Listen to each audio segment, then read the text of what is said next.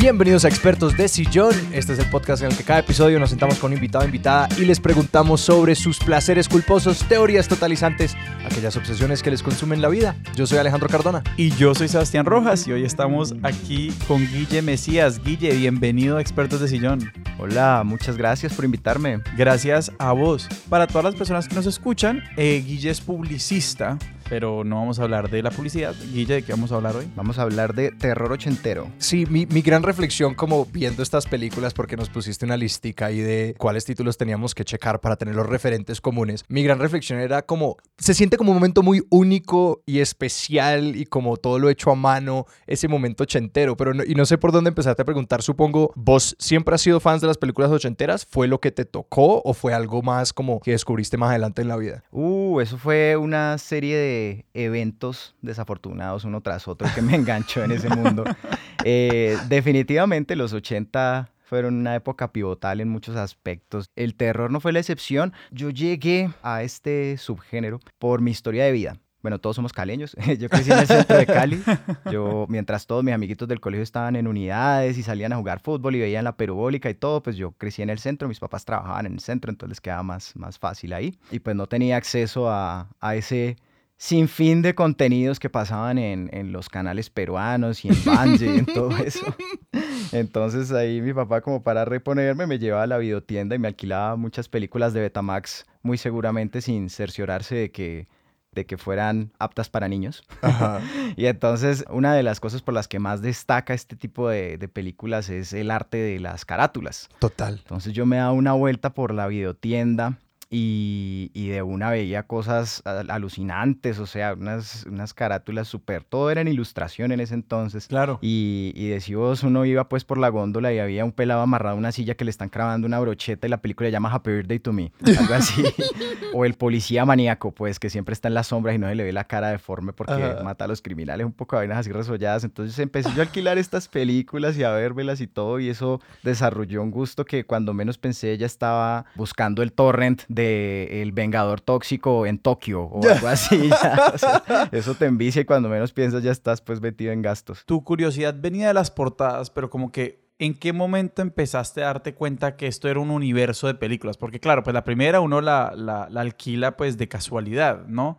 Pero cuando empezaste a decir, como no, es que este es un tipo de película que a mí me gusta y digamos, tal vez lo empezaste a buscar. Yo creo que cuando hubo con qué comparar. Mm. Al principio, digamos que ese era el acceso que yo tenía. Entonces, pues ocasionalmente me veía la película de turno de Disney que estuviera en ese verano en cines ahí pirateada, o me veía una de terror, o la siguiente, viernes 13, o me veía una de acción. Y entonces ahí como que ya empezaba uno a tener un referente de cuáles son exactamente las películas que pertenecen a este género de terror ochentero. Ya un poquito más grande, uno uf, empieza a notar un montón de elementos clave que las diferencian por décadas, porque realmente uh -huh. si algo eh, distingue al género de terror es que cada década tiene su sello, su particularidad, y entonces ya cuando has empezado a ver un poco más, ya distingues las de los 80, de los 90, de los 2000 muy fácilmente, no solamente en términos de los efectos especiales, que pues digamos es lo, lo, lo que destaca a la vista en un principio, sino en temáticas, uh -huh. en si están basadas en libros, en si son remakes de películas clásicas, que es una tendencia mucho más moderna, entonces ahí ya, ya empieza uno a, a diferenciar lo que, lo que se conoce como cine de terror ochentero. Hablemos un poquito de eso, porque digamos yo pensando en las películas que se hacen ahora, así muy abuelo de pájaro, yo identifico como, no, pues parece que desde como los 2000 hacia acá la tendencia es mucho menos hacia como monstruos propiamente y mucho más hacia como fantasmas, lo paranormal, aquello que no podemos ver y que las películas como famosas de terror o exitosas de terror, ahora pues es como actividad paranormal, el conjuro, yo que sé, Anabel, que es una que no tengo ni idea de qué se trata, eh, pero que sí, que tienden que es como las cosas embrujadas, las cosas espantadas cosas y que comparándolo, por ejemplo, con el cine ochentero, pues uno ve, es como monstruos, sangre, cosas desgarrándose y bueno, luego entraremos como en todo ese tema del terror corporal, que es como un hilo fascinante que tuvo como su gran momento allí. Sí, total. Una de las principales corrientes del terror ochentero, de hecho, la heredaron de los 70 y es el, el género slasher, el, el, el, hillbilly pues que está persiguiendo a los adolescentes embolatados para matarlos. Eso fue una de las principales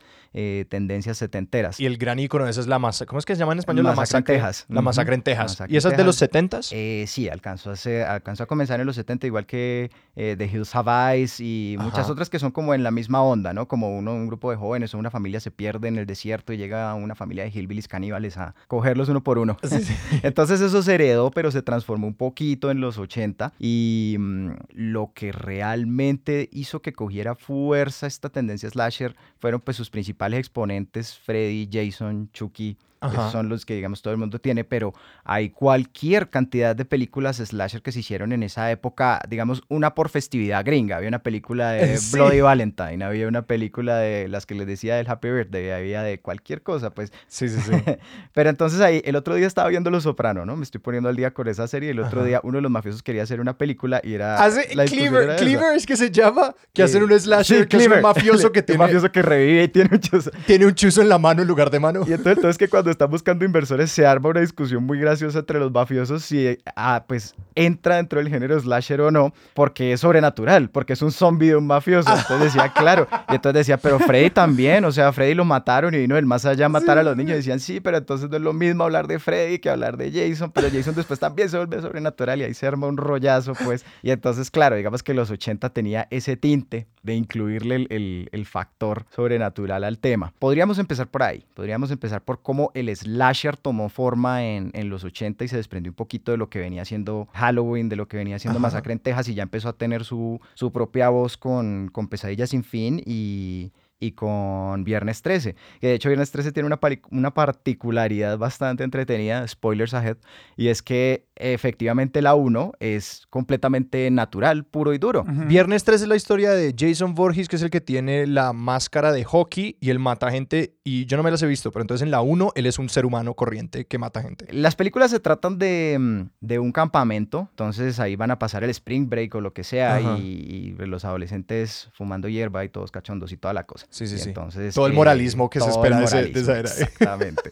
y entonces el rollo es que que había una de las que trabajaba en, en, este campamento y ella tenía un niño como mentally challenged o algo así y entonces burlándose, haciéndole una saboteada o algo, lo terminaron los pelados pues del, del campamento dejándolo ahogar. Entonces se lleva por ahí el, el, el, rumor de que el fantasma del niño viene a vengarse porque lo dejaron morir y a todo el que acampa ahí lo viene a matar en el futuro. Al final de la primera parte se descubre que era la mamá vengando al hijo muerto y entre el último, la última sobreviviente de la matanza de la mamá, le cortan la cabeza y eso hace que el verdadero Jason despierte y salga del lago. Ah, o sea, el, hijo muerto resucita para ahora vengar a la mamá que lo estaba vengando a él inicialmente. Correcto. Ok, fascinante. Entonces de ahí para arriba sí empezamos con el tema sobrenatural, pero la 1 técnicamente hasta el momento en el que el cadáver sale del agua, hasta el momento en el que el cadáver sale del agua era completamente natural, pero ahí ya empieza el elemento. Mientras que su la Coca-Cola de la Pepsi, pues Freddy Krueger, ese siempre es sobrenatural desde el momento cero. Ese sí es un pedófilo que la ley por algún motivo por algún loophole deja libre y no lo pueden condenar y todos los papás de los niños abusados le prenden fuego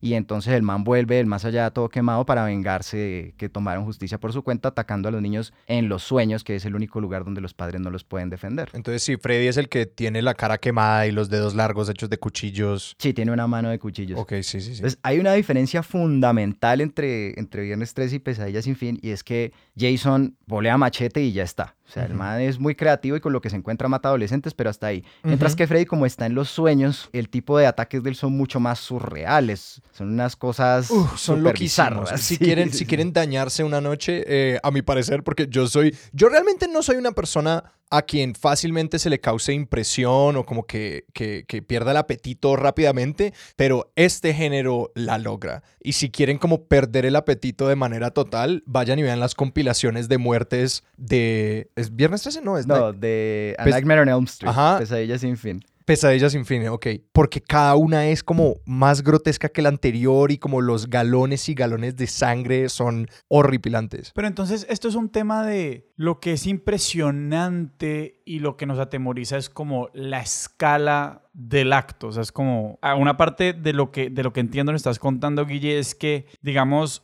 que mientras los asesinatos de Jason es como decís, volar, bolear machete y uno puede decir como sí, hay mucha sangre o lo que sea. En el caso de Freddy Krueger hay mucha sangre, pero además de esto está este elemento sobrenatural, que es como, wow, pues porque uno dice, no, pues si no quiero que me mantengan en un campamento fácil, no voy a un campamento. Pero, pero ya como pues que alguien se me mete en los sueños sí es un poco mal viajante, ¿no? sí. sí. es bastante invasivo. Y de hecho sí, de hecho el, el el tema de, de, Freddy que lo hace ligeramente más popular es ese, ¿no? Que no, no hay manera de escapársele. O sea, eh, eh, se ve la ansiedad de los personajes en las películas cuando descubren que los atacan los sueños para mantenerse despiertos. Entonces eso, pues, maluquea el cuerpo humano un montón, o sea, caparodas de sueño. Entonces, claro, ahí él mantiene la ventaja por todos los lados. Sí, yo quiero como conjeturar frente a esa pregunta, Sebas, de como lo que nos, lo que nos asusta, porque viendo estas películas yo siento que hay un elemento grande de no solamente la búsqueda de como de terror o de miedo, como que hay un placer visual ahí muy presente porque las películas se salen de como de pues lo verosímil de las maneras de morir y todo esto y que lo que lo que parece para mí estar en el centro es como una curiosidad por cómo, cómo podemos explorar distintos efectos, mostrar como muchas maneras distintas de morir y que Freddy es un gran ejemplo porque usando esa mecánica de los sueños, ellos no están restringidos realmente a nada, como que uno de pronto ve un personaje que se ve transportado a otro lugar. Anular las leyes de la física. Exactamente. Bueno, ahora vamos a ver cómo una persona es como una mujer se transforma en una cucaracha y luego la aplastamos, que es la la que más me perturba de todas esas. Yo creo que si existe un top de muertes de Freddy, esa es la número uno indiscutible, sí. Esa es la que le gusta hacer pesas en la 4 y se empieza a imaginar que las pesas se le vienen encima y le parten los brazos y le, le salen las patas de cucaracha y está en una trampa para insectos gigante.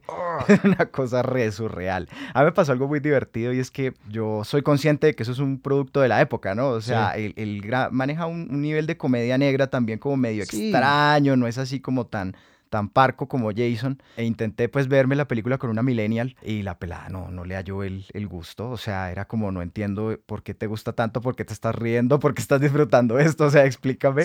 No solo por las muertes tan gráficas, sino por todo el tema de la, de la persecución y el stalking en general que hacen los sueños Freddy, o sea, como que no le sacó el gusto en ningún momento, dijo, yo me vi el remake y pensé que era más o menos lo mismo y por eso me apunté, pero ya no me gusta ni cinco. Entonces ahí se me generó la duda si es que realmente esto es esto es más de, del valor nostalgia que en realidad tenga peso como película, porque cuando uno va a ver los rankings en IMDb, pues ninguna de estas destaca, ¿no? Si vamos a ver películas de terror bien rankeadas, obviamente vamos a encontrar, no sé, The Shining o algo así. El bebé de Rosemary. Ese, ese tipo de películas, pero estas así vas como de de culto, por así decir. Creo que Evil Dead sería la excepción, que es tal cual así, ridícula, sangre, impacto, y aún así está súper bien rankeada. Y que Evil Dead, porque Evil Dead parece ser como muy, esa es la como más cómica de todas, me pareció, como que uno ve al protagonista como gritando y gritando a los mozos como, te voy a coger, como un montón de cosas que es como, parece, eh, parece tener una conciencia como un poco adelantada a su tiempo de lo que está pasando, que en esa, realmente Evil Dead sencillamente es como este man Ash, Bruce Campbell, luchando contra monstruos, como que parece ser realmente la, la, premisa. Esa no la logré, no la alcancé a ver, pero, pero sí, es decir, cómo entender esa película en ese contexto, porque sí parece casi que ser una parodia mientras que pertenece al género totalmente. Así es. El tema con Evil Dead, y yo creo por lo que ha tenido tanto éxito la trilogía original como la nueva serie que salió ahorita, como todo el, el, universo que ha creado a su alrededor, es, es precisamente esa, que es como muy muy self-aware. Como que los manes saben a lo que van, saben que uno, o sea, se lo disfrutan y como que te transmiten un poco eso, te hacen parte del grupo. La primera parte la hizo, bueno, Sam Raimi, el, director de las Spider-Man, cuando era más bien jovencito, creo que fue incluso un proyecto universitario, Bruce Campbell era su amigo de universidad, tenían dos pesos, se los gastaron en toda la sangre falsa que hay en esa película y el maquillaje es terrible, pero aún así logra tener un, un buen impacto, o sea, la película es muy básica, la cabaña en el bosque, los amigos van a pasarla, descubren el libro de los muertos, leen unos pasajes y abren un, un portal a la dimensión infernal. Y de ahí uno por uno empiezan a caer. El último que sobrevive es Ash, efectivamente. Y luego pasa algo muy extraño y es que la película tiene tanto éxito que deciden hacer una secuela y la secuela es básicamente un remake porque vuelven a contar el mismo escenario de ceros, pero ya con, con el actor, con Bruce Campbell, mucho más empoderado de su papel. O sea, en la primera era uno de los adolescentes, en la dos ya es prácticamente Jim Carrey haciendo cualquier cantidad de chistes y valiéndose del humor físico como si estuvieras viendo a los tres chiflados, una cosa ya surreal. Pero la película sigue siendo muy miedosa. Entonces es una combinación bastante extraña del man haciendo payasadas con los zombies persiguiéndolo y sangre por todos lados. Y entonces al final pasa pues la, la, épica marca del, del terror ochentero y es que eh, se le posee una mano, se la tiene que cortar y en el muñoncito se pone una sierra y de ahí en adelante ya esa es su arma predilecta para matar a los Deadites. y entonces ya ahí estamos rayando en, en, unos niveles de, no sé cómo llamarlo, pero pues es bastante divertido de ver. Sí, y en la tercera ya todo se va al carajo porque lo teletransportan al pasado y él está en la Edad Media luchando con zombies en la Edad Media. Es mi película favorita.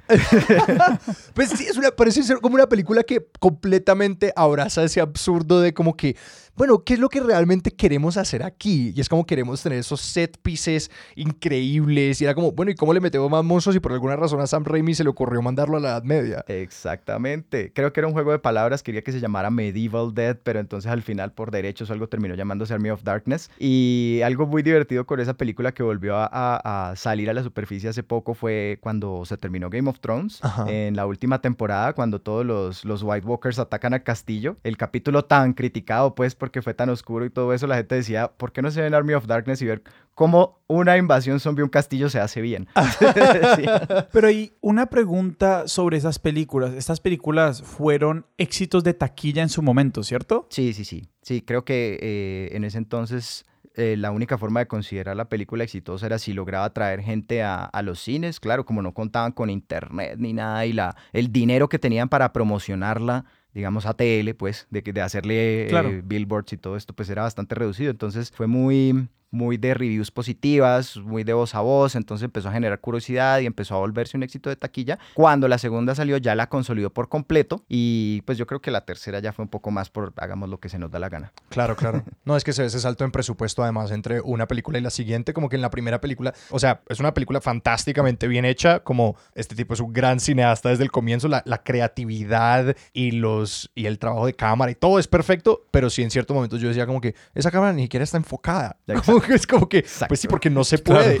Sí, y no, y cae el micrófono en más de una ocasión de verdad y todo. Sí, no, no, no, es un desastre, pero igual es, es una obra de arte. Esto también para mí le da mayor relevancia a los efectos especiales que usaban estas películas, pues porque básicamente en muchos casos sí eran como logros de ejecución material, mm. pues que la única forma de apreciarlos era yendo a cine. Y esto era algo pues que en su momento pues mi primera pregunta es hablemos un poquito de los efectos cómo se veían los efectos especiales creo que hoy en día acostumbrados al menos como millennial todo hay que decirlo a ver cosas en como CGI pues estoy acostumbrado a otro tipo de efecto especial. Entonces hablemos un poquito de cómo se veían estos efectos y si esto fue una innovación ochentera o si esto ya se hacía antes. Yo creo que el principal precursor del, terror eh, práctico, obviamente es Tiburón. Tiburón también data de los 70, pero pues el, el, tema de usar la marioneta, la sangre ficticia para los mordiscos y todo, y que se viera tan real, fue un impacto bastante grande en la gente. Y de ahí para arriba, pues fue algo que se pulió bastante. Ellos en los 80 se basaban en dos tipos de prácticas, o incluso desde antes, pues uf, desde muchísimo antes, de hecho, desde la época de King Kong, se basaban en el tema del stop motion para hacer este tipo de monstruos que, que iban avanzando cuadro por cuadro, que ahorita se ve altamente inverosímil y uno dice, pues no, no me engancha. Pero pues cuando uno le aplica el factor nostalgia, pues obviamente ver esos muñecos moviéndose cuadro por cuadro, uno de una lo, lo ataba con miedo así no fuera algo de terror. y creo que y creo que viéndolo de una manera como actual se ven muy perturbadores, como que un muñeco feo moviéndose en stop motion es sumamente perturbador y que puede que yo no lo crea real, pero igual esa vaina me molesta. Totalmente, intenta verte ahorita, no sé, los viajes de Sinbad o Jason y los argonautas o algo así, ver esos esqueletos moviéndose cuadro por cuadro es súper súper creepy. Entonces todavía se, se, apoyaban bastante en, ese, en esa técnica por un lado y por el otro pues el arte de las marionetas grandes y de, y de los efectos prácticos, ¿no? De esconderle a uno bolsitas de sangre para que en el momento en el que te llegue el cuchillazo o algo se dispare el, el chorro. Creo que era algo que lo, lo hacía mucho más tangible.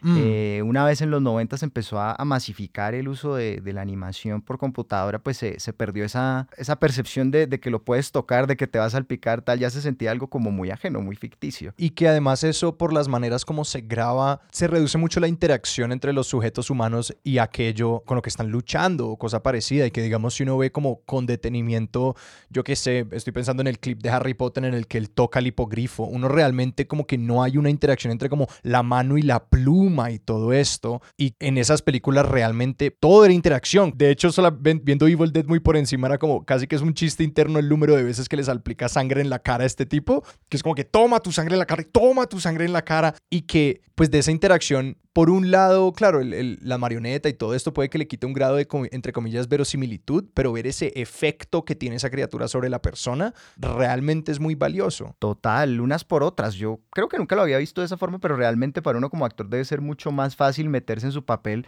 delante de una estructura de tres metros que representa al monstruo contra el que está a punto de comerte, que hacerlo con un polígono verde Sí. o sea, con una luz roja, mira aquí, así como que no. Si uno se quiere desencintar, no es sino ver eh, detrás de cámara de los Avengers o algo así. o sea, puede ser lo otro, ¿no? También se le puede abonar a los actores estar dentro de su papel enfrente de alguien en esos trajes que capturan motion y todo eso, como que realmente son muy duros, pero en ese entonces creo que sí ayudaba mucho. Y que realmente, pues yo lo estaba mirando y era como, pues ese cambio a los computadores realmente cambió la manera como somos capaces de ver estas cosas. Es curioso porque uno puede decir, bueno, en los 80 veíamos esto y yo realmente no, no sé, no creo que la gente viera eso y dijera como que, wow, se ve real. Porque creo que incluso entonces ellos sabían cómo se ven las cosas en el mundo y viendo un muñeco en stop motion es como, no, esto se ve súper diferente a cómo se ven las criaturas en el mundo que me rodea. De la misma manera que hoy en día nosotros podemos ver, así sean muy buenos gráficos de computador, uno dice, pues eso no es real. Como que uno, uno sabe que esa cosa no es real, pero que hay una tolerancia muy bajita por esos efectos, por esa otra escuela de efectos, que es una forma de no realidad muy diferente, pero que digamos entrando en esta onda, sí toma como un poquito de tiempo yo decir como que, bueno, bueno, voy a, voy a comprarlo, voy a creérmelo, voy a dejar que esta cosa me haga a mí imaginar que eso fuera cierto. Totalmente. Pero yo creo que si, si de efectos prácticos se trata muy sobre el stop motion, más entrando como en, como en el reino del maquillaje, de las marionetas y todo, sí, el, maestro Cronenberg sería el... Mm. el principal exponente de este género. Que ese es la mosca. Ese es el de la mosca. ¿Y Cronenberg dirigió también The Thing? No, ese es Carpenter. Aunque también tiene el tema del, sí, del, Yo, es que yo veo estos monstruos horripilantes que son como, no son un monstruo concreto, sino que son estas cosas llenas de carne y de partes y como que es la cabeza de un perro y luego una masa ahí de carnuda, que es como lo de The Thing y todo eso. Y yo digo, es como Cronenberg. Yo siempre que los veo se, los, se los Sí, es que ahí, están, están cerquita el uno del otro, es verdad. Pero no, Carpenter, Carpenter es un poco más enfocado al tema de, irónicamente, del terror psicológico. O sea, está, está el monstruo, que es tal como lo acabas de describir, tal cual, una amalgama de cabezas, de perros y de cosas, pero realmente el tema de fondo de, de la cosa es que puede tomar forma humana. Y no sabemos quién es. cuál es. El verdadero terror es que somos 10 encerrados en una cabaña en medio de la nieve y uno de nosotros es el extra extraterrestre, pero no tenemos cómo saberlo. Entonces, claro, se apoya mucho en, ese impacto físico de cuando el monstruo se revela, pero en realidad el fuerte de la película es esa, esa ansiedad, ese encierro, ese, ese tema. De hecho, él tiene una, una película muy famosa que no, no raya para nada en la ciencia ficción, que se llama el, Distrito 13, que se trata de un poco de chirretes en Los Ángeles que la cogen contra una estación de policía que está a punto de cerrar. Entonces, en la estación solo está el sheriff de turno, un par de secretarias, unos presos que estaban de tránsito, y les toca atrincherarse en contra del ataque de un montón de, de pandilleros vengativos. El juego es el mismo, o sea, son un grupo de gente que no sabe cómo va a aguantar contra ese ataque que viene de afuera, si alguno de ellos lo va a traicionar y todo, como que los mismos pandilleros pasan a un segundo plano y es eso. The Thing es escalar eso un poquito más, basándose obviamente en la película clásica que se basa a su vez en un cuento corto, pero pues el rollo siempre va por ahí, que los estás echando algo que no saben qué es o si es uno de ellos. Y entonces volvámonos y hablemos de Cronenberg. Yo creo que la primera vez que yo escuché de Cronenberg de manera consciente, de hecho, fue viendo Rick and Morty. En Rick and el capítulo de Cronenberg. El capítulo de Cronenberg, que como que todo el mundo se, se vuelve monstruos de Cronenberg. Pues sí, háblanos de él. ¿Quién es este tipo? ¿Por qué su influencia es tan importante cuando él era pues parte de esta corriente como el terror físico y de la, de, del gore y esos efectos especiales. Cronenberg se sale un poco de, mm, del tema convencional ochentero de lo que hablábamos ahora del slasher y esto y, y, se enfoca un montón en, en lo que se conoce como el terror corporal o el body horror que consiste en en, mutilar el cuerpo humano como lo conocemos o el, la amenaza de que, de que se mutile, o sea, no es tan sencillo como un Jason que prácticamente te garantiza una muerte rápida, sino todo lo contrario, es como vivir con este karma. Hay una película clásica de, del boom del, de la ciencia ficción cincuentera que se llama La Mosca, que se trata de un científico que se inventa una, una teletransportación. Por un error, una mosquita se le mete en uno de los de la entrada del aparato y en la salida sale media mosca y medio señor. Sale una mosca común y corriente con cabeza de persona y un hombre con cabeza y tenaza de mosca. Efectos cincuenteros, ¿no? O sea, una cosa. Sí, sí, sí. Pero entonces Cronenberg vio eso y dijo, uff, acá puedo hacer un montón más con esto y hace esa belleza de película ochentera con Jeff Goldblum en la que la premisa es básicamente la misma, sí. pero la degradación de humano-animal es sacada de Franz Kafka, o sea, el man empieza a ah, desbaratarse por completo. Claro que para dar como ese arco para pueden encontrar esto en YouTube y solamente verse los clips o verse la película. Sí, literalmente verse la secuencia de transformación. Sí. Eh, compilada en YouTube, pero puede ser también muy molesto. Entonces, para solamente describirlo, es como él al comienzo le salen como un par de pelitos y se siente muy fuerte y lentamente se le empiezan a caer las uñas.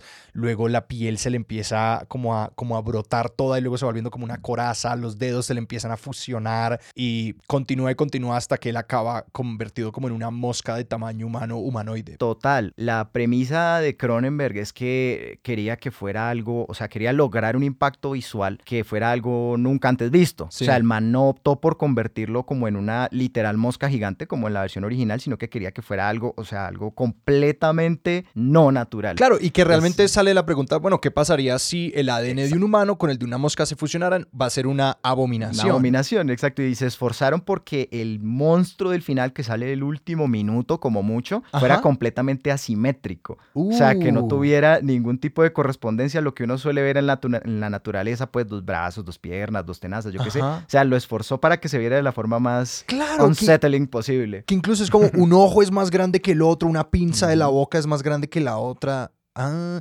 y de hecho, en eso encontré como un poco la, la, respuesta a la pregunta que tenía, que era como que pensando en la cosa, en The Thing, no hay esta como pues sí, la, cosa te mata y se puede luego convertir en ti y asimilarte, pero es casi que algo que pasa cuando ya estás muerto. Mientras que lo que pasa en Cronenberg, porque también estaba viendo clips de Videodrome, que era como los cuerpos como combinados con tecnología, que es también una cosa súper repugnante, es como no le está pasando a tu cuerpo en vida y tú tienes que ser el monstruo, como que tú tienes que vivir con ser el monstruo mientras que mantienes tus facultades humanas. Exacto. Y ves como, como a los ojos de los demás te van deshumanizando cuando por dentro sigue siendo el mismo, hasta que te empiezan a hacer dudar. Ah, eso no es sino copy-paste de otro material, como ustedes ya saben, pero pues le funciona bastante bien. Pero claro, y además, igual la estructura de la narración también cambia, ¿no? Porque por un lado estamos hablando de una película, digamos, de, de suspenso, donde el, bien, el, el, el miedo viene de, bueno, me van a matar eh, o como a quién van a matar después y digamos ponerle efectos a la muerte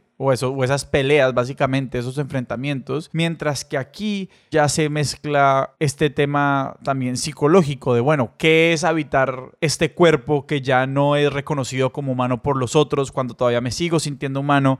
Y a eso sumarle, para el efecto también del terror, la transformación, ¿no? Y lo que podemos hacer con el elemento de digamos, de alteridad sensorial, corporal, de bueno, ¿qué pasa si me empiezan a salir alas? ¿Qué pasa si? Y pues que en este caso, pues cierra con este monstruo que igual no se ve, es exacto, no es la suma de una mosca y un ser humano, o sea, es una cosa totalmente distinta. Sí, total, y algo que Cronenberg hace muy bien es, es eso, como, como heredarte ese miedo, como esa, sí, como ese, esa desazón hasta después de que se acaba la película. Es que ahora hablando de eso me produce escosor, o sea, es que solamente describirlo, yo podría hablar de como el exorcista o cualquier cosa como normal, pero esto me remite a ese lugar de pensar en cómo se sentiría o qué pasaría con el cuerpo de uno allí y es tan molesto. Sí, así es. O sea, eso es, eso es algo completamente natural. Digamos que nosotros tenemos esa repulsión hacia ciertas sustancias, hacia ciertos olores, porque nuestro organismo nos está advirtiendo que hay bacterias que nos podemos infectar, que guacala. Entonces esa sensación de, de, ese estremecimiento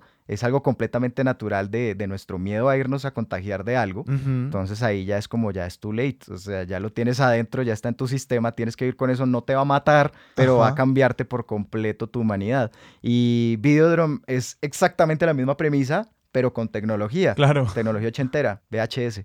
Ah, sí, sí, sí, sí, sí. Y también es bastante molesta la vista y es, es, es espectacular esa película.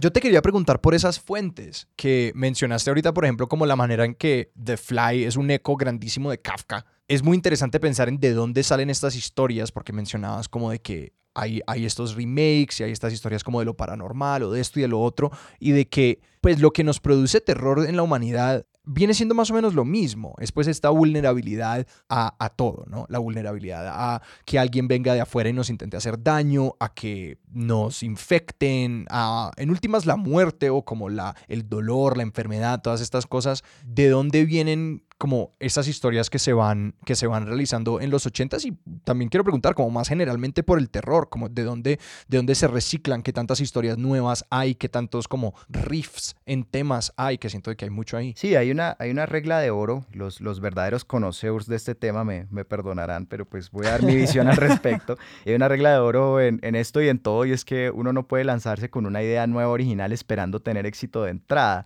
Uno tiene que asegurar lo que decías, la taquilla desde el principio, entonces entonces, si uno se basa en un bestseller, si uno obtiene los derechos de un libro, si uno obtiene los derechos de una película que fue famosa en su momento para hacer un remake, o sea, como que garantiza las entradas y eso pasa mucho en el terror. Un, un gran exponente de los 80 también es, es eh, todas las adaptaciones que se hicieron de Stephen King. Irónicamente, él dirige, si no estoy mal, una sola película, que es la de los, los carros estos que cobran vida, los camiones, Ajá. pero escribió todas las películas ochenteras que ustedes encuentran en cualquier top de películas de terror, empezando por The Shining, que es la que siempre encabeza estos tops. Ajá, ajá. Eh, siguiendo, no sé, por Christine, Los Niños del Maíz, o sea, cualquier cantidad de películas que salieron que eran basadas en bestsellers del hombre y algún productor decía, eh, esta película va a vender porque este libro es famoso, esto se ha hecho toda Claro, la vida claro. hasta el sol de hoy. Luego todo lo que hablábamos del moralismo en estas películas slasher, que las víctimas siempre son jóvenes que andan en, en las malas juntas, por Sí, decir. sí, sí. Y que no necesariamente se conecta con la manera en cómo mueren, como que muchas veces es como que ellos murieron por razones completamente desconectadas a lo que estaban haciendo. Como que ellos sencillamente estaban en una cabaña con los amigos, pero vean, estaban fumando porro. Como que, y de alguna manera por eso es que murieron. Totalmente, así es. Y también tenemos como todo el panorama de lo que estaba pasando en ese entonces, ¿no? Y está todo este, esta subcultura del, del género zombie que de pronto quise dejar un poco por fuera de esta charla porque daría para otra hora completa, pero pues está todo el tema de, de que estábamos en Guerra Fría, entonces el comunismo era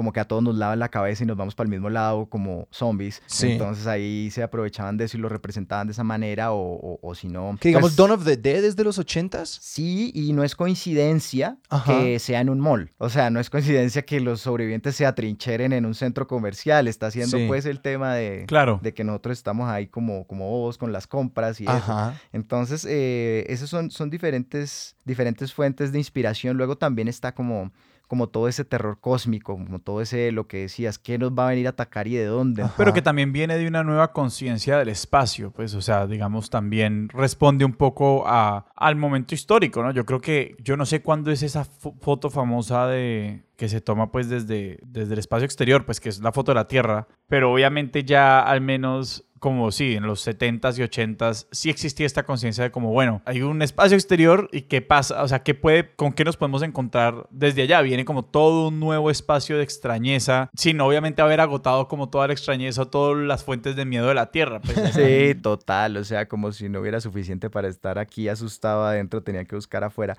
Aunque, aunque ya había, ya había, digamos, quemado, por así decir, toda la, la- la etapa o la fiebre del- de la fascinación con el espacio y con posibles mundos y culturas afuera, pero bueno, ustedes ya hicieron un programa completo de sci-fi, entonces... Pero Alien también es una de esas películas como ochenteras de terror corporal, ¿no? Setentera, la primera alcanza a estar en los 70. De la 2 en adelante sí aplica. Ajá, ajá. Ok, pero la primera que fue bastante rompedora alcanza a estar en 78, 79, no lo sé, pero sí es, es, es 70s, seguro. Pero sí, total, total. eh, es, eh, a lo que le apostó Ridley Scott en su momento fue a, a la violación pura y dura. O sea, el, el- el monstruo, el, el, el facehugger que se te pega a la cara, te inserta ese monstruo por la boca y lo gestas obligado dentro de ti hasta que cuando ya está listo se abre campo por tu tórax y todo eso. O sea, es, es, un, un, tema de sentirse invadido, tal cual como el de, el de Cronenberg a su manera. Solo que este sí te mata. Creo que en Alien hay otra pista de como lo que hace ese terror ochentero, muy ochentero, y me ayudarás a definir esos parámetros, porque por ejemplo, con las, con las películas de terror con las que yo crecí, que eran, yo no sé, para mí como que El Aro era como la gran película de miedo. El Aro es la gran película de terror. Sí, de como cuando yo tenía, no, pues eh, cuando yo era adolescente era como, ¿si han visto El Aro? Y era como, no, yo no he visto El Aro. Eh, que eran pues mucho de no ver, mucho del, del acecho del monstruo, mucho de cuándo es que va a aparecer, pero que las apariciones de ciertos monstruos son contadas. Recuerdo la película como Boogeyman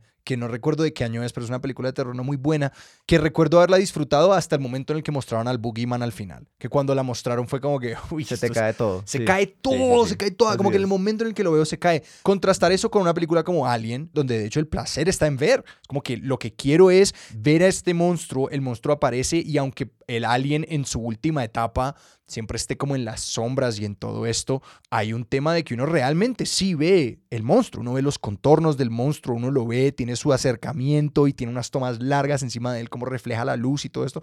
Y es un monstruo como increíble de ver que creo que es algo que como en esa época se ve muy bien, como que ellos querían mostrar estos efectos especiales, quieren que tú veas como tomas largas de estos monstruos corriendo y andando por ahí, interactuando con los actores y todo esto. Sí, pero no es algo barato de lograr, ¿no? Por ejemplo, para el ejemplo que dices de Alien, haber tenido que jalar a un a un personaje como Jigger para que diseñara esa, esa belleza de monstruo. O sea, es una vaina que se cranearon muy bien y que le han hecho copy-paste en 40 mil películas de ahí en adelante. Claro. Entonces, eh, sí, es, es, algo muy bien trabajado para que en el momento en el que lo reveles realmente cumpla tus expectativas.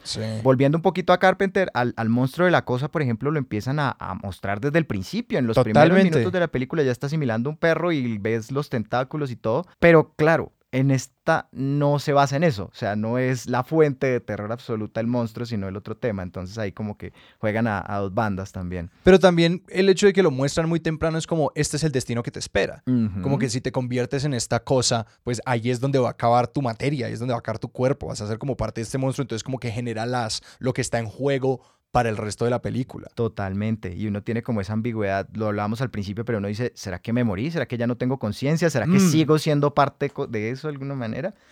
Sí, es, es bastante heavy. Hay otra, otra película también muy clásica que también explota eso, es una que se llama The Stuff, que, que hacen un postre con una sustancia del espacio y también empieza como a comerse a la gente y a cambiarla y una cosa así todo horrible. Algo salido de Rick and Morty también, hay un, ¿cómo se llama? Hay un, un, un te lo resumo muy bueno de eso, si de pronto ver el canal de te lo resumo y, ahí lo pintan bastante. Y es como eso, ¿no? Sí, como cómo te interrumpe la existencia, qué es lo que te espera en un futuro, estás presa de ese tema. Y yo que yo creo que también es algo que, que hace parte de Dead y de otra que también es muy emblemática, porque si hablamos de Freddy y de Jason no podemos dejar al, al tercer hermano por fuera y es a, Hellraiser. Que esa no la he visto, dame la, el, te lo, te lo resumo. Hellraiser que también tiene un te lo resumo muy bueno, de hecho, de toda la saga, porque han sacado 40 mil y se perratió horrible, pero pues en principio era una, una idea bastante buena de un, de un, libro muy bueno también, de hecho, y es que cuando abres la puerta al infierno, solo que en esta no es como en Evil Dead, que es un libro, sino que es una cajita que parece un rompecabezas, la dimensión infernal está plagada de gente que es masoquista y que disfruta mucho, o sea, le saca mucho placer al dolor, y entonces al volverse los espantos o los Cenobites, que se llaman de este otro mundo, pues eh, quedan condenados a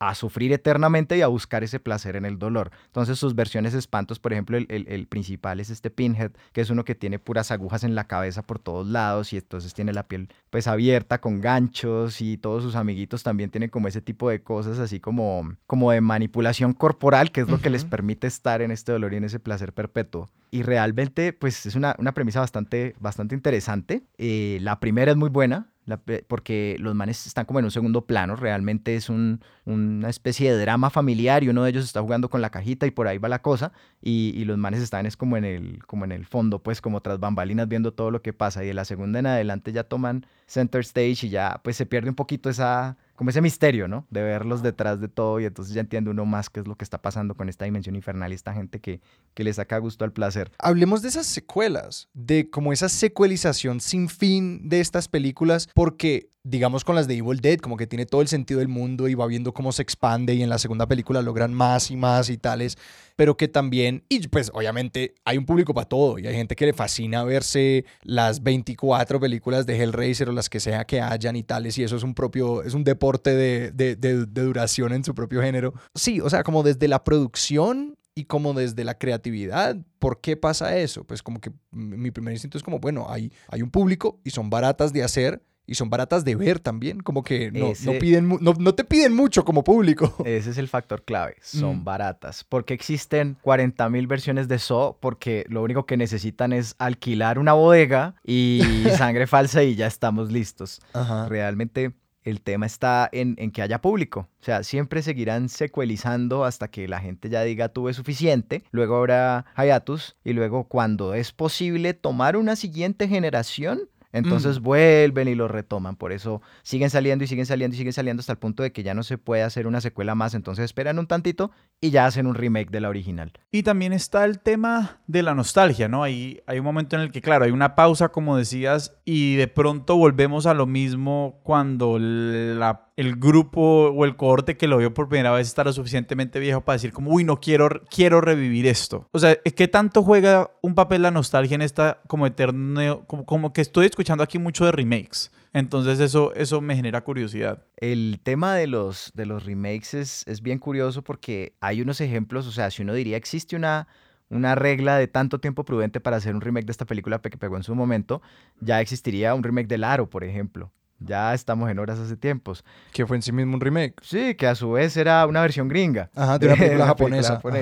Pero con estas, el tema es lo que acabas de decir. Esperamos a que la generación que lo vio de pequeña tenga una idea para decir, listo, me interesa ver a ver qué están haciendo con esto, así sea para despotricar de esta nueva versión, pero me la veré, invertiré en ella de alguna manera. Todos pasaron relativamente cerca, ¿no? Hubo un remake de Pesadilla sin fin, un remake de Masacre en Texas, un remake de Chucky incluso, y cada uno más terrible que el anterior y con menos alma, pero pues eh, ahí están, porque la gente se los ve, porque sabe que existió ese personaje en algún momento, tal vez le tocó la 3 o la 4, pero pues eh, lo tienen presente y garantizan taquilla, o al menos descarga ilegal.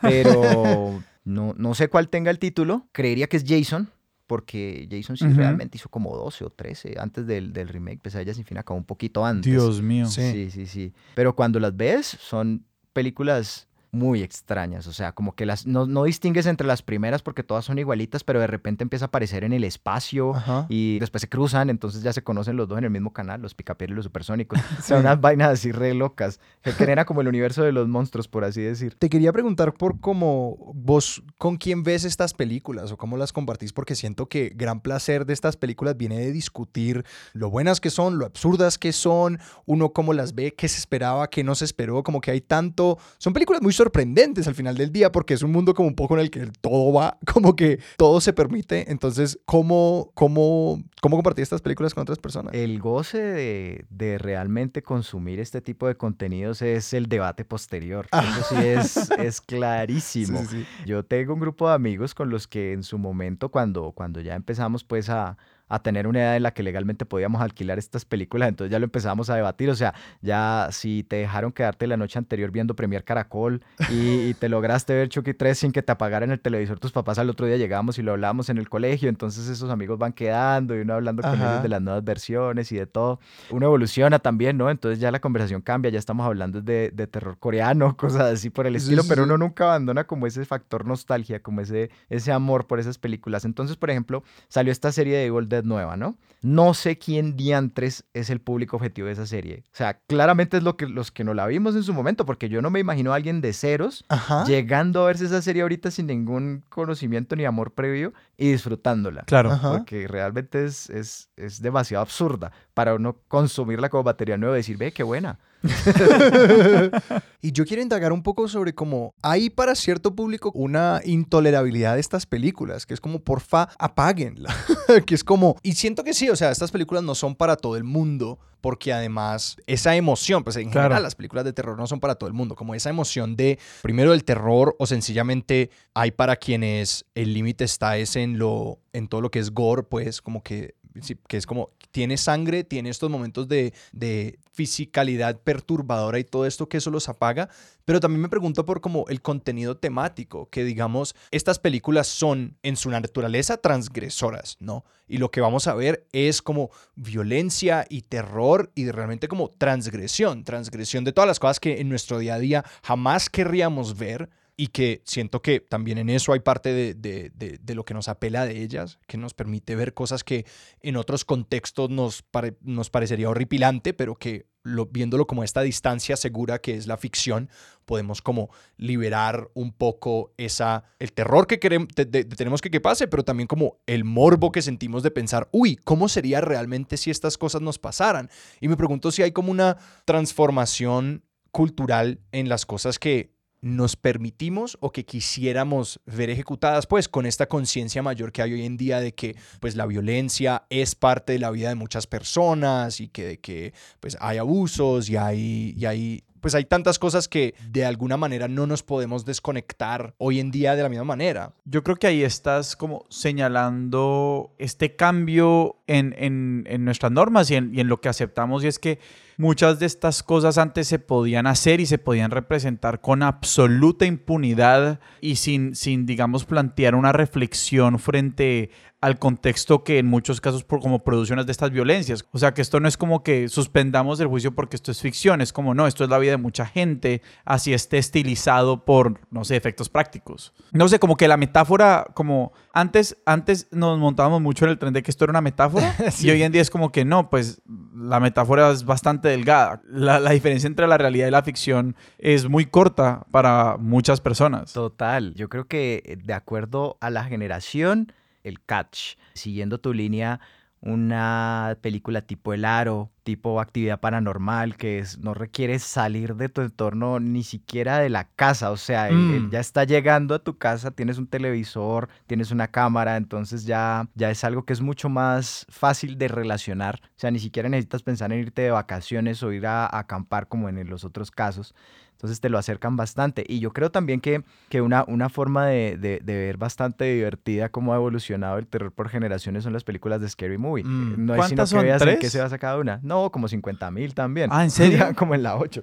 Pero pues es muy divertido porque, digamos, la primera es de, de Scream que es como el, el, renacer del slasher, o sea, el slasher está presente desde el principio de los tiempos, pero es, es en, en Scream que, que vuelve a tener como ese segundo aire, ¿no? De, dejamos por completo de lado lo sobrenatural y ahora estamos hablando que uno de nosotros es un psicópata porque vio mucha televisión, porque tiene acceso a armas fácilmente en Estados Unidos, etcétera, etcétera. Entonces ahí también está pues el, el otro, el otro tono. Y entonces, entonces está eso, ¿no? Como que, que lo, lo, asocias. Luego ya viene la siguiente que es de, de Grudge, entonces también está pues el tema de, del fantasma que tienes en tu casa, del espanto que no necesitas irte a ningún lado para que te persiga, ese tipo de cosas. Pero si, si algo definitivamente marcó ese, ese género, ese género ochentero que tuvo tantos exponentes, fue como que se fueran siempre over the top. O sea, que lo, lo exageraran al máximo en términos de, de sangre, de todo. O sea, muy... Incluso las más discretas, por así decirlo, también utilizan unos visuales muy impactantes. Digamos que Nuevamente me refiero a, The Shining. Hay una anécdota también muy divertida de esa y es que, que eh, Stephen King la ve y dice, o sea, sí, es, es mi libro representado, es lo que yo hice, pero Kubrick se dedicó como al estilo, como que es como tener un Cadillac espectacular último modelo sin, sin motor debajo del capó, como que toda el alma de lo que yo quería no está representado en esta película. Oh, wow. Sí, que The Shining, el libro original, tiene un poco que ver con el poder como, no sé si es como premonitorio, pero es el que tiene el, creo que es uno de los cocineros, es un hombre mayor negro que, que conoce el, niño. Como el, el, que cuida el hotel en, en en invierno y él se habla con, por el niño con telepatía porque comparten como esa, esa habilidad. Y es una historia que no aparece como en absoluto en la película. Claro, y entonces cuando uno ya empieza a conocer el material original se da cuenta que es gracias a esa, esa habilidad extrasensorial del niño que él puede ver esos fantasmas y esas cosas porque él está como conectado con ese mundo tipo el sexto sentido. Pero uno se la ve y uno no entiende nada de eso. Uno ve a un niño que tiene telepatía que es completamente irrelevante para la historia de un man que se está volviendo loco matando a la familia. Claro. Sí, y después resulta que todo está conectado. Pero pero sí usan como esos visuales así impactantes, la escena en la que se abre el ascensor y sale una oleada de sangre. Sí. O sea, como Y era que en la película de, de Kubrick es completamente críptico. Como que uno se ve esa película y yo me acuerdo de haberme la visto y era como, no sé si entendí, como que no sé qué acabo de ver, pero pues tuve miedo. Me, la- me acuerdo de haberme la visto con, con varios amigos y todos acabamos como tan asustados y que yo ya, yo hoy en día digo como, yo no entiendo, yo ni, ni siquiera como...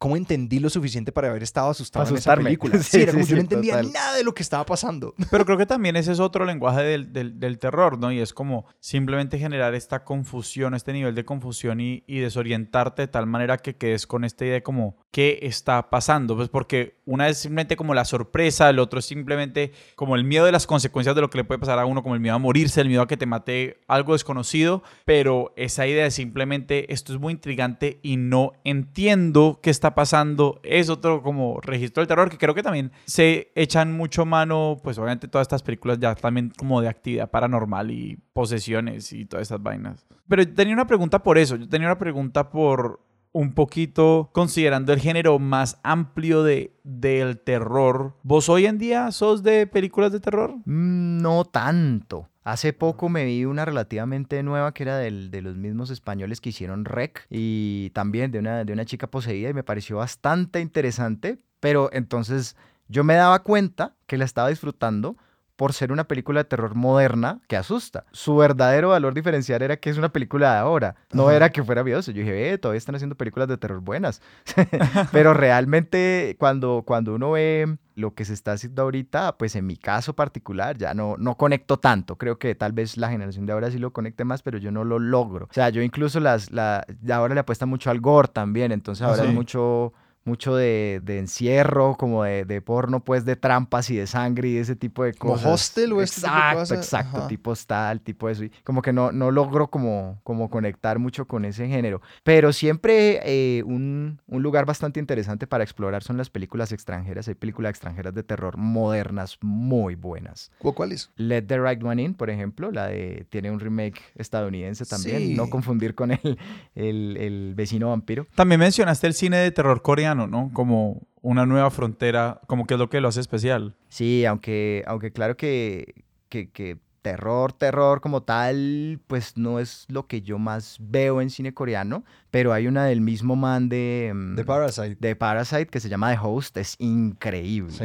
es buenísima y, y es pues bastante básica y bastante directa, es como, es básicamente la familia de Parasite contra un monstruo, Sí, o sea, sí. y los mismos actores y todo, entonces uno no deja como de... Y de que tiene el rollo de que logra, yo no la he visto aún, pero que tiene como este rollo de que logra que la película sea sobre la familia, como de Sí. sobre cómo esta familia se mantiene junta en la pugna de, y como pues claro, el monstruo es sencillamente la gran excusa para que la familia tenga que luchar con alguien. Exacto, volvemos a lo de las metáforas y esto. Sí. Entonces ellos están ahí como eh, intentando llevar un, un- un mensaje un poco más allá de lo que uno está viendo, pero es súper entretenido. Y para vos ese mensaje es como esencial para lo que estás viendo, porque me sorprendió un poco que, digamos, dijeras que Hostel es como que, eh, porque sí es muy diferente, pero creo que visto de inmediato como nos has contado, bueno, que te gustan esas películas donde está este espectáculo del desmembramiento y todo esto, pero Hostel, si uno la ves, yo la vi pedacitos, es muy diferente, como que se siente un sabor, un tono, un color muy diferente, aunque tiene esta corriente común de, pues, es gente que la está pasando muy mal con su cuerpo. Exacto. Yo creo que ahí la, la diferencia principal, o al menos en mi caso, lo que el, el factor diferencial que Ajá. hace que no conecte con estas y con otras sí, es que en las clásicas es una consecuencia. O sea, realmente es algo que tiene que estar ahí, pero es como una consecuencia de otro tipo de, de- de- de factores que están jugando en este momento. Mientras que yo no sé, pues, tal es como la causa. Claro, O es para como eso. Está es la- pensada para eso. Ajá. Sí, sí. Entonces, como que, pues, no son. No, sí son terribles. O sea, yo intento decir, intento decir, sí, me disfruté la primera tal vez, pero no, Sí, no, sí, sí. realmente nunca me la repetí, incluso, en cambio estas otras me las he visto 40 veces. Y el uso y el abuso como del, de no hay necesidad de buscar más allá, el, el- el- el corrido de la teja es uno, o sea, gente con plata que puede darse el lujo de ir y torturar pelados. Entonces, claro, ahí, ahí como que ya es, es demasiada realidad. Claro. O sea, como que demasiado, dices, eso es factible, eso está pasando fácilmente, Claro, ya no me lo disfruto. O sea, ya, ya no la logro, ya no la logro porque ya es algo que a lo que estoy expuesto en la vida real. Sí, Entonces, sí. como que no. ¿Y ves algunas de estas películas como con, como, no, sé si no sé cuál es la palabra para ponerle a esto, pero como con gula, como de sencillamente de, de, ah, me la voy a ver porque sí, de esta como, y esta película no tiene nada más, más allá de como una vaina visual horripilante que digamos estoy pensando en Reanimator, oh, que es, no recuerdo el director, pero yo la vi alguna vez y fue, es como la película más mal viajante que me he visto por alguna razón, es tan perturbadora que es una película sobre cómo, sí, pues básicamente la gente se inventaron un suero para revivir a la gente, pero cuando la gente revive, revive súper mal, como vueltos unos monstruos y unos zombies horribles, pero que digamos para mí esa es una película cuya razón de ser son esos monstruos y es esa, esa sí, lo sangriento y los monstruos y todo eso, como tenés algún modo de, de ver esas películas que, que permita como, vean, esta película no hay nada, pero me la voy a ver y me la voy a gozar. Sí, realmente Reanimator, por ejemplo, es, es un, un ejemplo de, de ese terror Lovecraftiano, que es como del, del, del, poquito más allá, pero en realidad no quieren que te desveles mucho con el más allá, sino con lo que pasa cuando lo traes para el más acá. Entonces es, es, es, bastante, es bastante impactante a la vista, pero a su vez tiene un, un, un gramito de diversión, o sea, un espacio no es completamente solemne. Claro. O sea, el tema de que uno revive una cabeza y la cabeza esté por ahí, creo que esto no lo puedo hablar en, bueno, pero la cabeza hace cosas horribles eh, es que ahí estoy viendo el resto del cuerpo y entonces uno es como, ok, no, no, no esto es demasiado divertido como para preocuparme por, por, por el mensaje detrás, entonces creo que ahí aplicaría lo que dices como el verme las de mero morbo. Es que creo que ahí hay una vaina muy esencial y es esa palabra que dijiste, como de ese tono como solemne y lúgubre y pesado, que estas películas, por ejemplo, una quedándome como hostel para seguir le dando palos a ver películas. es como, sí, una película que en su tono, como es el tipo de película que si uno se riera en el cine, a uno lo mirarían súper rayado. Pero que uno si se riera en la película de los ochentas, la gente sería como, pues sí, lo entiendo, ¿no? Como esa cosa que uno voltea y uno dice como que, oye, tienes razón, esto es muy chistoso. Totalmente, y yo creo que ahí radica tanto el éxito de Evil Dead de que uno tampoco se puede tomar ese género completamente en serio y descubrir que una dosis de comedia en las películas de terror es bastante saludable. Y uno dice, ¿cómo le vas a insertar comedia? O sea, te vas a insertar por completo, pero funciona. Y creo que una gran película moderna que pues muestra un poquito ese paralelo es Get Out, que yo me acuerdo cuando yo estaba en cines, que yo la vi además en Estados Unidos, que pues está como todo el contexto racial allá vivido y sentido. Recuerdo como un momento en la película en la que la, la chica mala, el personaje de Alison Williams, ella está buscando como quién va a ser su siguiente presa y ella está escribiendo como buscando atletas prospectos de la NCAA, como la liga de atletas universitarios, y el teatro se murió de la, risa, colectivamente.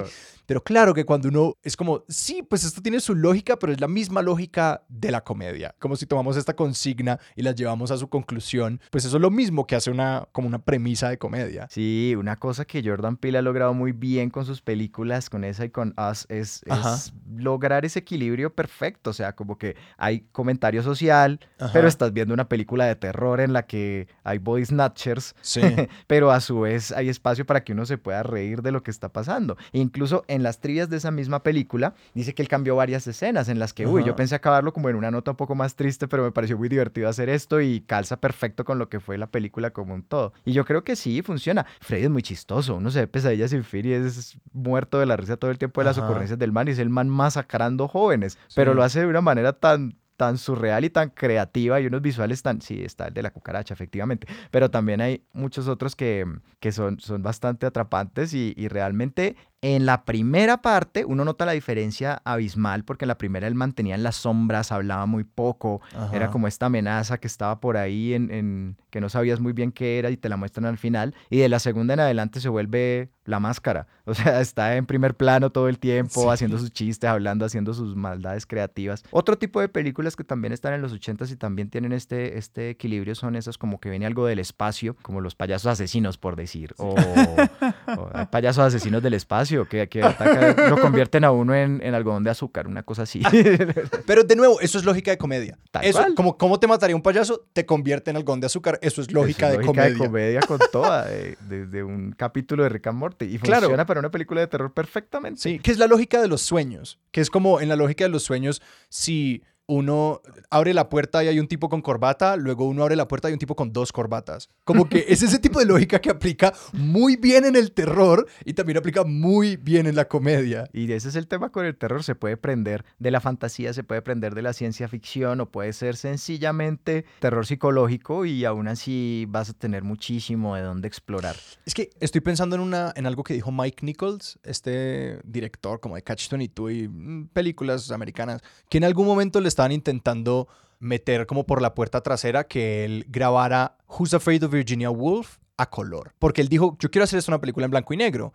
Y el estudio era como, bueno, grabemos la color y luego si quieres la puedes poner blanco y negro. Y el tipo decía, no, si yo hago eso la van a dejar a color, no, me van a dejar, yo lo voy a grabar en blanco y negro. Y para él era vital grabarla en blanco y negro porque él decía, las películas en blanco y negro señalaban algo muy importante y era que esto no es la vida, esto es algo sobre la vida. Como que esta película es una metáfora, como lo son todas las películas, y que siento que pensando en esa gran diferencia entre como de por qué Hostel no cabe en este género como del slasher divertido, y es porque como que intentan tanto ser la realidad, como que intentan ser tan reales que ya se vuelven, es como banales, se vuelven como mundanas y como desagradables en la manera que como que no logran decir nada sobre el mundo porque están tan como paradas en él que no toman esa distancia necesaria para luego como poder empezar a decir algo, como de, convertirse en metáfora. Si alguien sobrevive, lo que se conoce como la Final Girl en, la jerga de esas películas de terror ochenteras, la sientes como un logro, como sobre, logró sobrevivir a una amenaza sobrenatural de alguna forma, algo a lo que no, no vamos a estar expuestos. Alguien sobrevive en Hostal fue un sobreviviente, pero fue una víctima. Fue como la pasó requete mal, o sea, no siento ningún triunfo, es como pobrecito. Sí, Ojalá es como... lo hubiera matado más fácil. Claro, que, que, la sensación al final de los sobrevivientes de las películas ochenteras es un poco eso, que uno es como que, bravo, lo lograste, como que lograste salir de este, de este gran rompecabezas, pues, pero en las otras es como, ahora tú vas a vivir con esto por el resto de tu vida. Exacto. como que uno sale triste con ellos de la, del lugar. Y en cambio tú ves a, Ash cada que se refieren a él de su aventura con los muertos que le mataron a la novia y los amigos en la película anterior, él es como haciendo chistes al respecto, como, no, pues si quieren me echas sal en la herida de una vez, o sea, como así. Entonces ese es el tema, claro, uno tiene que saber cómo trata, como el, el posible prospecto de lo que viene después para el personaje también. Sí, no, claro que en la cara de tanta violencia uno necesita como alejarlo bastante de la verosimilitud porque ese nivel de violencia realista nos remite a esos lugares de, no, pues esto esto pasa, la tortura es algo real. Se convierte en un drama. Claro. Exacto. Entonces es un drama humano, es una cosa que nos pasa, no podemos contemplarlo como algo distinto y cuando entonces lo que está en juego es lo humano, pues ya tenemos una relación distinta con lo que nos están mostrando, ¿no? Ahí está el, el, catch. Tú ves a la sobreviviente de Freddy en la primera y en la 3 ya está armando un grupo de Dream Warriors, por decir, de enseñándoles cómo defenderse de, de Freddy con sus mismas reglas y todo. Y tú ves al sobreviviente de, no sé, de I Speed on Your Grave o, o, de Hostal o de cualquiera de esas. Es como esta persona se va de terapia por el resto de sus días. Totalmente. Claro, el trauma es una cosa impresionante. Guille, si alguien quiere empezar a apreciar como también la dimensión casi que estética, artística de, del terror corporal y del terror ochentero, ¿a dónde los, los apuntamos? Obviamente hemos dicho, pues hemos mencionado, hemos mencionado muchos ejemplos, pero ¿cuál es, es como la trilogía que hay que verse? Y también te pediría películas de terror más actuales que vos decís de pronto recogen esa tradición o hacen cosas que te parecen interesantes. Uf. Yo quiero meter la mano con una. ¿Cuál, cuál te, cuál yo, quiero, yo quiero meter Cabin in the Woods. Sí, y ese es un excelente ejemplo. Porque Cabin in the Woods, explica la voz. Bueno, eh, Cabin in the Woods tiene una particularidad y, es que ahí está involucrado el tema de, sátira y a su vez de, tributo. Ajá. Porque, no, pero este es massive spoilers y si los vamos a recomendar de Cabin in the Woods no les podría contar. Pero el tema de Cabin in the Woods es que coge todos los, los los clichés de estas películas, de los jóvenes que se van a hacer obscenidades y a fumar hierba y tal, y a ser expuestos a una vaina sobrenatural, pero desde un punto de vista que te va a, volar todas las expectativas de lo que va a pasar a continuación. O sea, no estás viendo una película ochentera, pero el hecho de que no la estés viendo, si eres fan de ese género, te va a hacer amarla más. Sí. O sea, el, el, que te hayan engañado, extrañamente te va a hacer amarla más todavía. Sin dañarla, Cabin in the Woods es como si recomendarles una película sería mandarlos a un restaurante, Cabin in the Woods es el buffet. Sí, exactamente, el sampler. sí, se tendría un poquito de todo, tal cual. Eso sería un referente de, de ahora, de lo que podría hacerlo a uno amar este género. Y si yo diría, tienes que conectar con los clásicos de alguna forma, sería la primera pesadilla sin fin, La segunda, Viernes 13, que es la, de, la del verdadero Jason. Claro. Y Gremlins. Gremlins. Gremlins por, por sobre cualquier otra, porque Gremlins, aunque, aunque pasa raspandito dentro del género del terror, porque realmente no es gore, no empiezan a bajarse uno por uno a todos los personajes, hasta los, lo que solo queda un sobreviviente, tiene, tiene los elementos, ¿no? Tiene los elementos de, efectos visuales, tiene los elementos de levedad, pero también tiene su trasfondo. Pero eso es un poco para niños, ¿no? Gremlins, no, no es para niños. Ok. No, podría ser. Yo creía, yo creía que es una película de niños. no necesariamente. El, muñequito al que le regalan al, personaje principal al principio sí es muy tierno y es como un, un teddy bear y toda la cosa, pero sí le advierten que no debe darle comida después de la medianoche, que no lo debe mojar, que no debe hacer un poco de cosas y obviamente se le van las luces con todo eso y él se empieza a reproducir en unas versiones más monstruosas de él. Y entonces esos, esos gremlincitos que son los que son los, los malos de la película empiezan a reproducirse como locos hasta que empiezan a matar a todo el pueblo. Tiene todos los elementos para una película de terror ochentera. Eh, y, y, y, te, y creo que no abusa del gore, no abusa como, como otras cosas que ya tendrías que tenerle un poquito más de gusto, tipo la mosca o The Thing. Entonces eh, sería una buena, una buena entrada, una buena entrada a las drogas. Ahí. Después ya quedan enganchados y ya quedan, como les decía, buscando el torrent de, la última versión de Halloween que nunca salió. Guille, si la gente te quiere seguir a vos y a tus proyectos en redes, ¿a dónde los podemos apuntar? Ah, pues al YouTube. Ahí tengo un canal de YouTube que se llama Guille Mesías. Ahí me encuentran los retro reviews de Guille. No he estado alimentándolo mucho últimamente, pero siempre hay o reviews de películas clásicas o ni tan retro reviews de remakes de lo que hemos estado hablando como para poder comparar con las originales. ¿Y redes personales o algo que les pluguear? Ah, sí, el Instagram de Guille Mesías también pone unas ilustraciones que montó de, con este mismo tema van a encontrar a todos los personajes de los que acabamos de hablar ahí pintados. Y es arroba Guille Mesías. Tal cual. Sebas, a nosotros nos pueden encontrar en redes. A nosotros nos encuentran en Instagram como arroba expertos de sillón, en Twitter como arroba expertos sillón y nos pueden escribir a nuestro correo electrónico expertos de sillón arroba gmail.com. Nuestra música es de Juan Esteban Arango. Nuestro logo es de Sebastián Sebastián Márquez. Expertos de Sillón es un proyecto de Sillón Estudios y es producido por Sara Trejos. Yo soy Sebastián Rojas. Yo soy Alejandro Cardona y esto fue Expertos de Sillón. Hasta la próxima.